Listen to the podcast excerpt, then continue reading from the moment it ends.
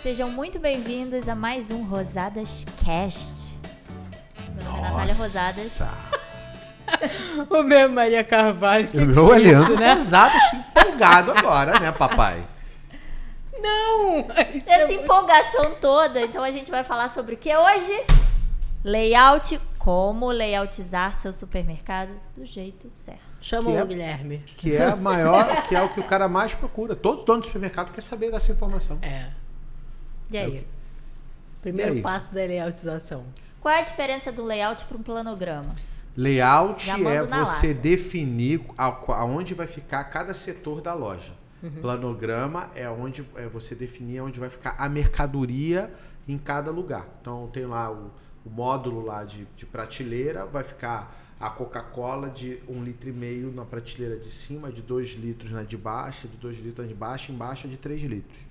Isso é um planograma, estou definindo onde fica cada produto. Layout é aquele corredor do canto ali vai ser bebida, o do outro canto vai ser cereais, no fundo tem hortifruti, depois ilha de congelada direita, parte padaria esquerda, aí isso é o layout, define os espaços. E o planograma define, a nível de produto, o que tem que ficar em qual lugar. É, quando a gente fez aquele layout no, no supermercado do Hugo, você layoutizou e fez o planograma? Foi? A gente layoutizou e fez o planograma. Mudamos tudo de lugar e aí depois é, arrumamos e mudamos a, os produtos, rearrumamos os produtos nos lugares certos. Mas tem sentido só layoutizar? Sem não, um planograma? Não, você Nenhum, tem que fazer as duas coisas. Só vai arrumar a loja. É. Mas não vai ter estratégia nenhuma. Essa é a diferença. É porque é, você pode ter a, a sessão no lugar certo para gerar. Porque o layout ajuda você a entender o fluxo do cliente dentro da loja. E o planograma estimula o consumo. O fluxo também estimula o consumo. Mas o planograma estimula nível de produto. Né? Então, é, o setor, por exemplo, o setor de biscoito é um setor que as pessoas compram indo embora. Então, os, o, o, caixa que fica aberto é ideal que fique na frente do setor de biscoito para a pessoa sair pelos biscoitos. E ela saindo pelo biscoito, ela acaba levando os produtos do biscoito, muita coisa ali por impulso. E é um setor que tem margens altas. Então, para eu poder organizar isso, eu, eu posso definir o corredor e falar: ah, esse caixa aqui sempre fica aberto, então a pessoa vai passar por ali. Beleza, show de bola, definido. Tá, mas e como vai estar arrumado o biscoito? As pessoas arrumam o biscoito a nível de Rio de Janeiro e alguns estados bolacha e salgadinho. Tá? Porque eles chamam de nome diferente, mas é tudo biscoito. Não vai entrar nessa discussão. Não vou entrar na discussão entre biscoito e bolacha. Paulo. É, biscoito ou bolacha. Mas como é que é a arrumação do biscoito? É, a maioria das lojas arrumam, é, muitas lojas, por causa das fábricas que estão buscando espaço e posicionamento dentro da loja, arruma as seções verticalizadas por fábrica. Então tem lá Balduco, tudo da Balduco. Tem lá Nestlé, tudo da Nestlé. E tá errado. É, no final virou uma bagunça. Porque o cara, por exemplo, para comprar o wafer, ele vai ter que andar o corredor inteiro. E ele não anda. Uhum. Então você você tá dando uma experiência de compra para ele ruim. Ele vai comprar menos, ele não vai comprar o que você quer.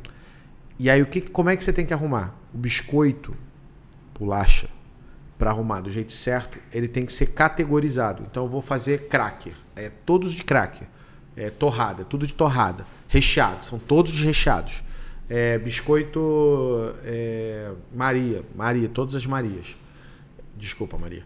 É, biscoito. É porque é o biscoito Maria. Mas vocês dois estão muito piadistas. Estou muito piadista hoje. Aí o, o, é, o wafer, são todos wafers. Então você vai arrumando, é, verticalizando por categoria. E quando eu falo para verticalizar, não é verticalizar. Muita gente acha que verticalizar é produto. Tipo, eu tenho que botar o biscoito de morango da Piraquê, o wafer, em todas as prateleiras verticalizando. Não. Normalmente a gente verticaliza a categoria. Então eu vou ter tipo uma, prate... uma um módulo de, de, de gôndola de biscoito wafer, ou dois módulos marcas. de biscoito wafer. E aí, normalmente, o que, que você faz? Você bota, tipo, duas prateleiras de, de piraquê, duas prateleiras de Balduco, uma prateleira de Balduco, uma prateleira de Nestlé. Aí sim você vai separando por marca e por fábrica de acordo com o que é bom para você.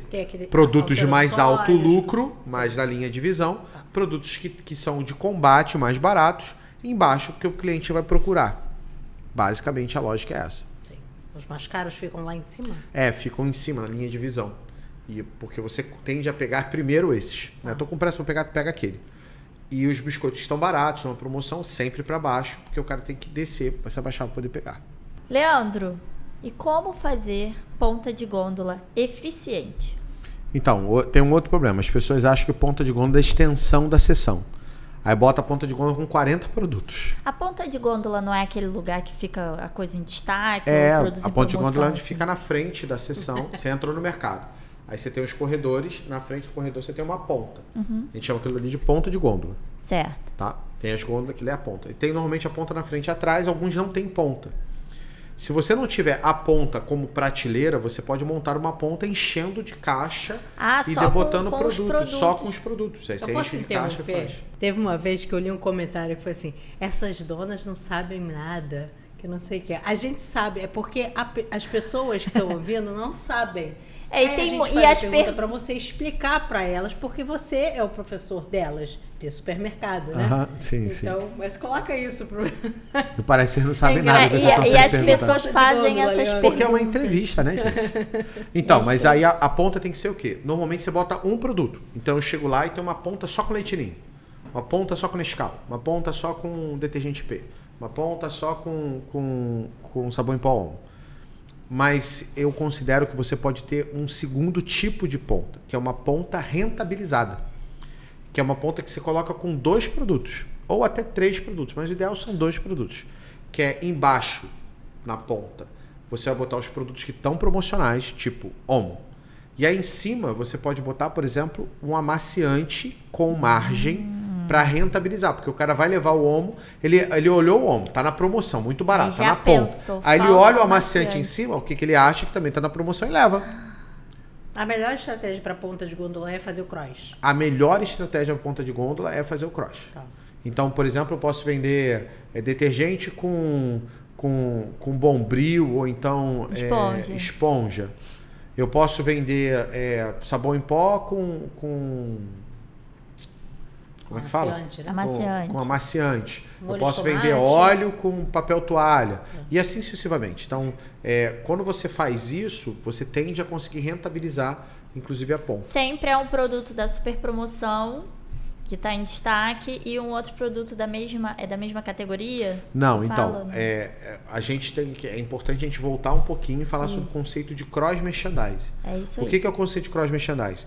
É você pegar um produto que a pessoa já vai lá buscar e colocar um outro produto que você quer vender junto, que case com ele. Por exemplo, é, eu, eu- é, arroz e feijão é arrumado pro junto, tá? Mas se não fosse, arroz e feijão se comunica, porque você Sim. come arroz com feijão Aham. ok? Mas por acaso é um setor que funciona junto. Porém, é, você tem, por exemplo, no Sazon, eu não me lembro qual é o, o- a empresa que vende é, Agina o o outro. tempero pro feijão, que é um tempero específico pro feijão. Quinó. Aí você bota o tempero, aqui não, bota o tempero do feijão lá. E tem o feijão, e tem um tempero meu arroz, que você pode botar pendurado junto do arroz. O tempero não fica no arroz, o tempero fica nos temperos que fica lá no setor de conservas. Porém, você bota ali, bota no setor de conserva e também bota ele pendurado lá no arroz, porque o cara vai levar, o cara não tá procurando o tempero do arroz, ele tá indo para comprar o arroz. Só que ele olha aquele tempero e fala: "Opa, vou levar esse negócio". O cara vai comprar o óleo. Na maior parte das vezes, ninguém se preocupa com a- droga do papel toalha. Ninguém tá preocupado com o papel toalha. É. Ninguém. E aí o que, que você faz? Você vai e enfia o papel toalha na frente dele. Aí o cara vai comprar o óleo e. Ah, vou levar o papel toalha. Eu vou fazer fritura. Se não tiver em casa, eu já levo pra garantir. Aí, e muitas vezes o cara vai o levar pra cross? garantir. Se não tiver o cross, ele vai na loja de conveniência e paga muito mais caro. É, mas e vai pagar depois, vai É. ficar chateado porque chegou em Isso. casa. Você tá ajudando o cara É. na vida dele. É igual garrafa de café. Na maior parte das vezes, as pessoas não têm garrafa de café em casa, ou a garrafa de café quebrou, a garrafa de café tá velha, a garrafa de café tá com cheiro. Só que o cara não compra. É.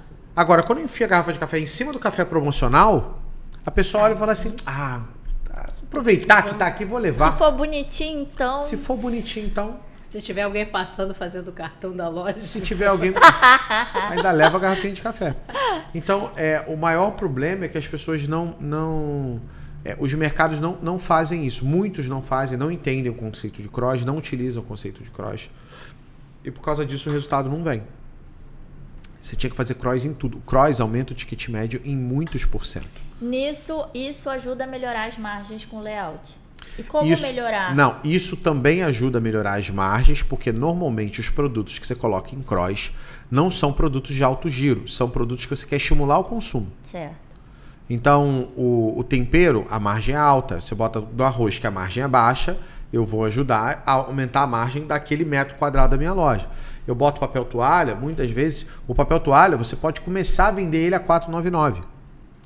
Isso agora, hoje, dia. É porque os preços estão 13. loucos, né? É, a gente está gravando isso agora dia 13 de janeiro, né? Não sei quando o podcast vai pro ar. Mas, é, por exemplo, o papel toalha, você pode. Ele tem papel toalha sendo vendido a 3,99. Ele pode ser vendido, você pode subir ele um real. E aí, se você tiver outras marcas, você vai escalando. Então, assim, aí você bota o papel toalha no mínimo a 4,99. Então, ele tá com rentabilidade, ele tá com mais margem. E aí, ele, aí eu, eu vendo quatro óleos e vendo um papel toalha e recupero a margem toda dos óleos que eu estou promovendo, que eu estou tendo que vender mais barato, porque é um produto notável, é um produto âncora, é um produto que traz cliente para dentro da loja, eu tenho que estar normalmente mais barato que o concorrente. Como eu posso melhorar as margens com o layout? Então, você pode melhorar a margem com layout, por exemplo, é, é, inicialmente, de maneira bem simples, é, escalando os produtos. Então, você tem um produto que a gente chama de marca líder ou prêmio, você tem um produto super prêmio, você tem um produto econômico, você tem um produto de combate. Deixa eu explicar para você entender. O produto prêmio é, o- é a marca líder. Por exemplo, sabão em pó, Omo. Como?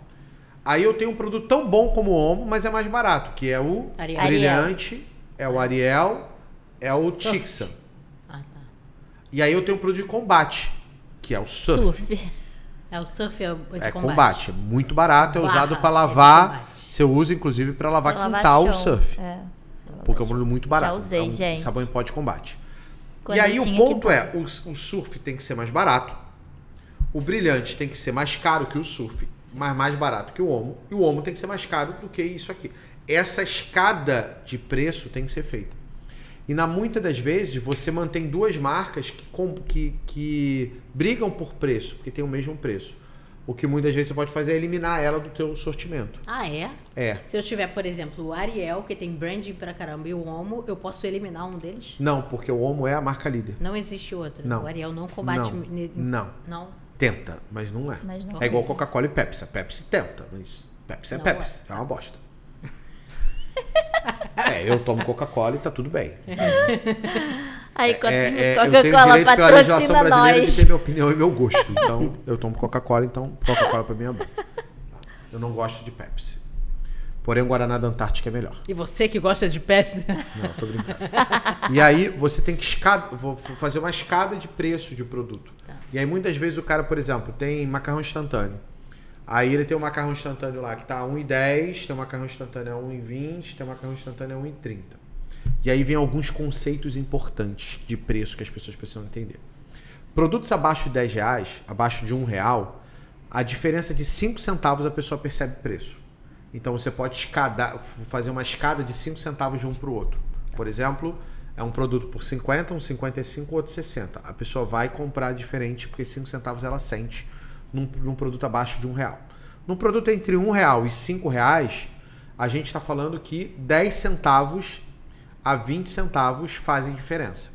Então, se eu tiver a diferença de um produto para o outro, de 10 a 20 centavos faz diferença. Então, se eu tiver um produto a 1,10 e um a 1,20 ou um a 1,30, eu percebo o preço. Para mim, eu vou sentir que está mais caro ou mais barato. Quando a gente fala de produtos de 5 a 10 reais, a gente já está falando de produtos que a diferença tem que ser 50 centavos para a pessoa perceber preço. Ou seja, se você tiver lá um produto por R$ 9,99 e o outro produto por R$ 9,79, a pessoa compra aonde for mais cômodo. Ela não vai sair dali para comprar pela diferença de 20 centavos. a diferença quando a é gente está falando. É, exato, porque Não a diferença de um produto de 5 a 10 reais, né? porque a percepção de preço. A percepção de preço dela é diferente. Quando a gente fala de um produto de 10 a 20 reais, a diferença já é um real. Quando a gente fala de um produto de, de, de é, é, 20 a 30 reais, a gente já está falando de uma diferença de, de, de 1, 2 reais. E assim sucessivamente. Então a pessoa percebe preço. Você tem que entender também que não adianta nada você fazer essa escada sem ter essa percepção de preço. Ou seja, se é um produto que custa 6 reais, a tua, a tua diferença de um preço para outro tem que ser de 50 centavos a 50 centavos. Se é um produto abaixo de 5, pode ser de 10 e 20 centavos de diferença de um para o outro. Ou seja, o macarrão instantâneo podia ser 1,10, um outro 1,30, o outro 1,50. E como é que se layoutiza isso de forma rentável? É a mesma É, lógica do é, biscoito? é, aí você vai ver o que dá mais lucro e não necessariamente o que é mais caro. Tá. O ideal é que você tente colocar o mais caro que dá mais lucro. É a lógica do biscoito? Mas é a lógica do biscoito. Você vai tentar buscar sempre, Sempre. o que dá te dando maior rentabilidade, maior margem. Na Só que é, o ideal é maior margem com maior valor agregado. Se conseguir casar os dois, é melhor. Sim. E como é que funciona isso junto com o estoque? Pensando layout junto com o estoque ou não? Isso- Não, aí pouco importa. No estoque, ele só- ele só tem que estar separado por categoria para as pessoas não se perderem. E tendo algum espaço para que as pessoas não. é, por exemplo, fui lá e enchi uma caixa de macarrão instantâneo. Não coube tudo na sessão. Eu volto com a caixa para o estoque. Aí jogo ela de qualquer jeito, aí dá, começa a dar avaria no produto. Aí eu tenho que perder, produto é jogado fora, então tem que ter esse cuidado. Ok. Isso, essa lógica funciona para marcas premium, empórios? Não, né? Essa Funciona, só que funciona, só que aí a escada você vai ter no super prêmio, super super prêmio, é, é super prêmio importado, aí já começa a ter um produto de, de outro nível de, de padrão, né? Sim. Então o layout, ele. Não sei, o lay- é porque a gente já fez vários podcasts falando de layout, a gente já fez vários vídeos falando de layout, a gente fez um reality que a base, uma base muito boa do reality foi a layoutização da loja, porque quase toda loja não, né, Tá mal layoutizado. tá mal layoutizada. Mas é, se você pudesse dar três dicas é, matadoras para o layout de uma loja funcionar, se ele está totalmente zerado, o que, que você daria? Quais três dicas você daria?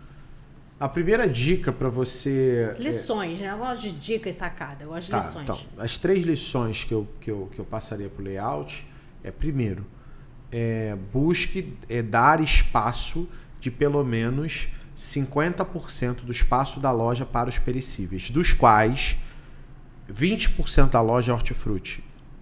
Aí vai ser tipo 10, 15% da loja é ilha de congelado. E os outros 10% da loja são os balcões. Porque você tem balcão de frio, de padaria e tal. Aí você tem quais. aonde- O que, que ocupa espaço numa loja na parte perecível? É hortifruti e ilha de congelado. Né? A padaria é uma mesa que você tem que colocar. Né? O que vende na padaria é mesa. Tem que botar uma mesa grande as pessoas vão comprar em cima da mesa. Mas o que vende, o que, o que dá. Porque olha só, a ilha de congelado tem uma margem alta e, ve- e giro alto. A, o hortifruti tem margem alta com giro alto. Então, e o hortifruti o cara gasta tempo escolhendo. No caso da ilha de congelado, você tem que ter variedade para a pessoa pegar, é, comprar. Então, é, você tem que ter nugget, você tem que ter aqueles hambúrgueres prontos, você tem que ter escondidinho, você tem que ter pizza pronta. Por exemplo, toda a linha da BRF vende tudo. Aí você tem toda a linha da BRF. Aí você pega uma marca, uma marca que seja inferior ou, ou menos famosa que a BRF, e você também vai ter toda a linha dela. Aí quando você vai ver, você tem que ter, sei lá, oito ilhas de congelado para conseguir botar essa mercadoria toda, porque não cabe. Né? Então é importante você entender que a ilha de congelado é, é uma coisa que, que. E cada vez mais as pessoas estão procurando coisas mais prontas. Né? Pegar, comprar um escondidinho pronto que eu enfio no micro-ondas e não tenho. não tô com um saco de fazer janta e vou comer aquele troço.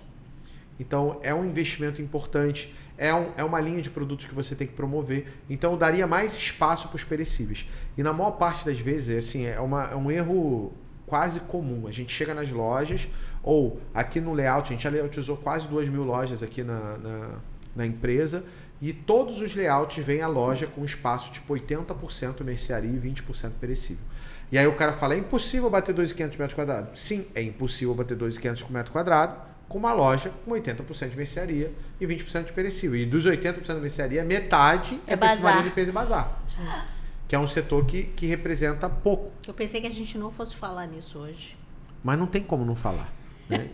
E, e eu não sou eu não sou não a favor ao bazar não, tá? O bazar é um setor bom, só que é um setor de baixo giro. É melhor, por exemplo, você deixar o teu bazar bem pequenininho e você espalhar o bazar como cross pela loja inteira. Então eu pego, por exemplo, é, o papel alumínio de, de forno que você bota no fogão. É, você pega e bota ele lá junto do, do limpa alumínio, perto do, do, do detergente. Vai vender. O papel alumínio lá vende. Agora, se você enfiar ele aqui escondido, ele não vai vender. O papel caso toalha, da- você não da- bota no bazar. Você enfia lá no, no, No, no óleo, cara, quanto mercado que eu cheguei e o papel toalha tava onde? Junto do papel higiênico. Cara, já aconteceu Ah, várias tem pessoas de levar. rede que faz isso. Já aconteceu a várias maioria pessoas de levar também, assim, o, o, papel, o papel higiênico achando que era papel toalha e o papel toalha achando que era papel higiênico. Sim. Eu já fiz isso. Então, cara, você tem que. Você, vo- aí é melhor você ir espalhando. Sim. E aí a coisa vem demais. Por exemplo, você pegar e botar um abridor de, de, de garra, aqueles abridor de, de garrafa de Saca-rolha. vinho, saca-rolha, perto do vinho. Você deixar um abridor de garrafa próximo das garrafas é, long neck. Ah. Você colocar, por exemplo, é, tem, um, tem um pegador que bota pra pegar o óleo. Aham. Aí você bota esse pegador de óleo lá no meio do óleo. Nossa, aquilo ali pega poeira no bazar de alguns supermercados. É, mas se botar no óleo, ele vende Ah. tudo. Por quê? Porque a, a- pessoa vai comprar porque ela. Ah, aproveitar aqui. ajuda, a praticidade Isso. do dia a dia. Olha só, é, você vai fazer layout de café. Aí eu chego aonde o cara bota o filtro de café lá embaixo. É. Ah, o filtro de café tá com o dobro do preço, tá com 100% de markup, tá 50% de margem. O café você tá ganhando centavo no café, disputando, porque café é notável, você fica lá disputando preço com café.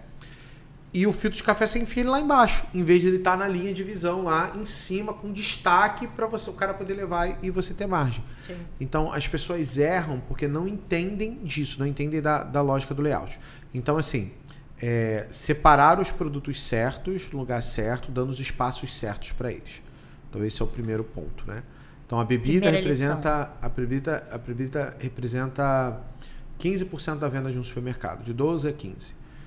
Então, ela, ela junto eh, teria a mesma representatividade da perfumaria, limpeza e bazar junto.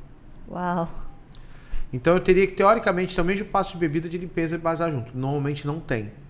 Mas a bebida você trabalha com ponto extra e tal, mas o problema não é esse. O problema é que muitas vezes você não dá nem o espaço de um desses setores para bebida. Então a bebida ela tem que, ela vende mais. Se você aumentar, ampliar teu espaço de Coca-Cola 2 litros, ele vende mais. Se você ampliar o espaço de cerveja com os packs fechados embaixo, ele vende infinitamente mais. Então você precisa dar espaço para bebida, por exemplo. Diminuir o espaço das outras coisas. O, a- os matinais, os biscoitos, bolachas, vendem mais do que massas e conservas. E aí muitas vezes o cara dá um corredor para massa e conserva e dá um corredor para matinal e biscoito. Enquanto tinha que ser tipo um corredor para matinal, um corredor para biscoito e meio corredor para matinais e, e, e, e para massas e conservas, porque eles vendem menos. Só que é um corredor que fica bonito.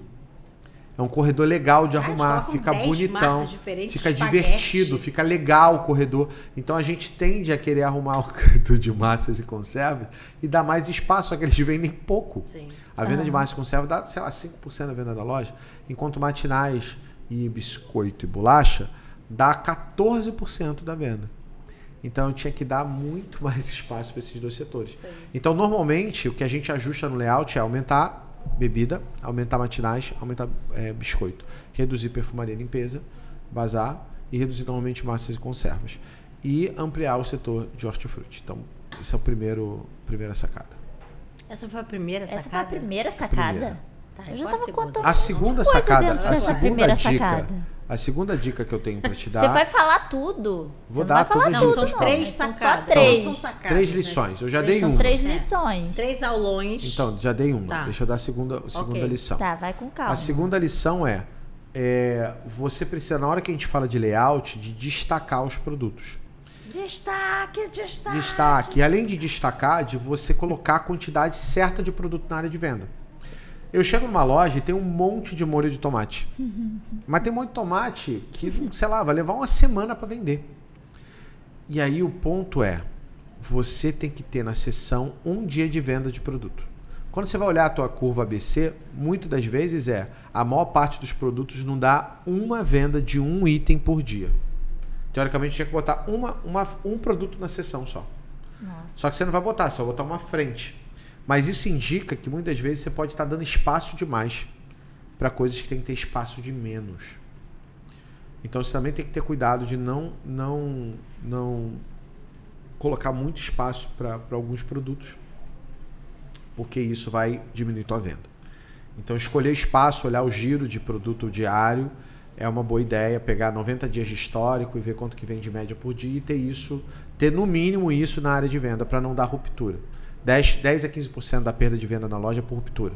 Então, você tem que ter pelo menos um dia de venda do produto, é, se possível com uma folguinha na área de venda, para não dar ruptura.